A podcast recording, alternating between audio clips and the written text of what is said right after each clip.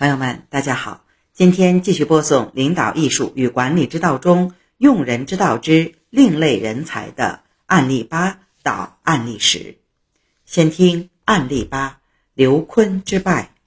两晋之间的将领刘琨，在西晋灭亡后，据守晋阳，抵抗汉赵和后赵。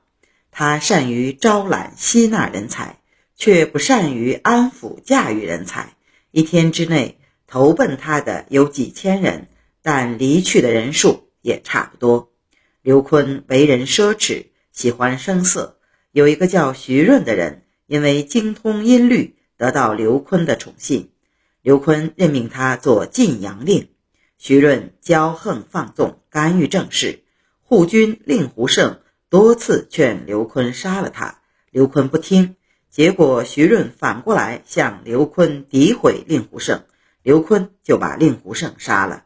刘坤的母亲说：“你没有能力驾驭英雄豪杰来成就大业，却专门清除胜过自己的人，将来的祸患一定会殃及我。”令狐胜的儿子令狐尼投奔汉赵，把刘坤的虚实全部告诉了对方。汉主刘聪大喜，让令狐尼做向导，派兵攻打刘坤，最后攻陷晋阳。刘坤逃跑，刘坤的父母被令狐尼杀害。点评：刘坤属于典型的忽悠型领导，慷慨激昂，煽动能力极强，所以不了解他的人都投奔他。但他却不具备组织管理能力，缺乏政治军事才能，也驾驭不了英雄豪杰之势。所以人们在了解了真相之后，又都失望的离开。现实中这样的领导很多，好高骛远。志大才疏，夸夸其谈，激情洋溢，但却腹中空空，并无真才实学，所以事业上大都虎头蛇尾，最终一事无成。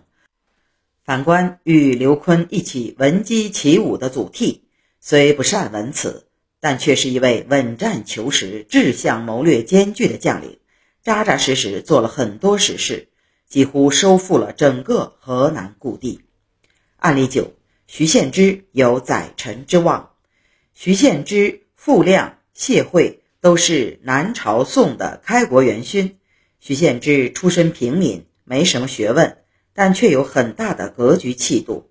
身居要职后，朝野上下无不亲服，都觉得他有宰相的人望。他为人深沉寡言，情绪从不外露。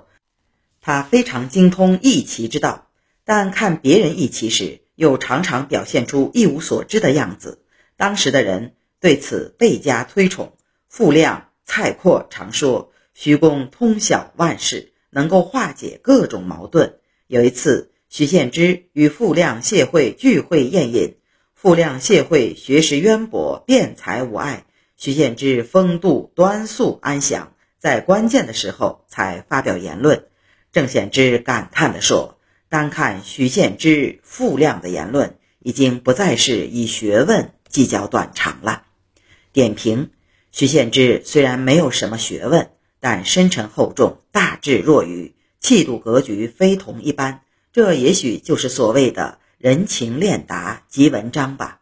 这样的人，社会阅历丰富，在对问题的见解上，往往更能一针见血，直达本质。比起学识渊博的才辩之士。眼界见识不遑多让。案例十：王翦上入术。南齐大臣王翦是东晋宰相王导的五世孙。王翦自幼熟读儒家经典，言谈举止无不遵循儒家的礼仪法度。自刘宋孝帝以来，重视辞采的华丽文风，主导了文化的走向。朝野上下无人再研习儒家经典，从王翦开始才开始复兴。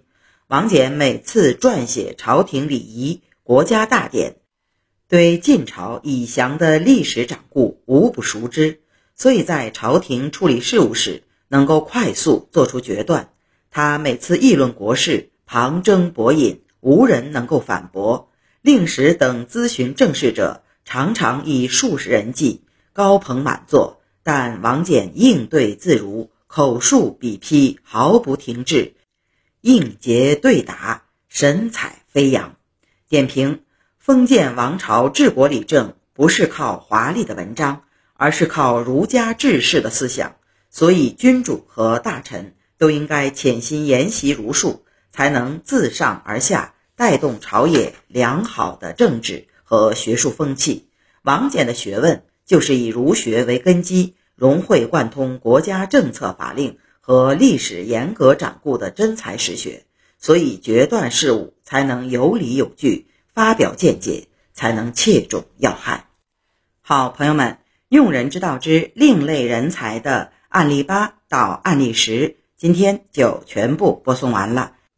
明天是领导艺术与管理之道中的纳谏之道。另外，有需要本书的朋友，请登录淘宝、京东和当当网购买。朋友们，明天再见。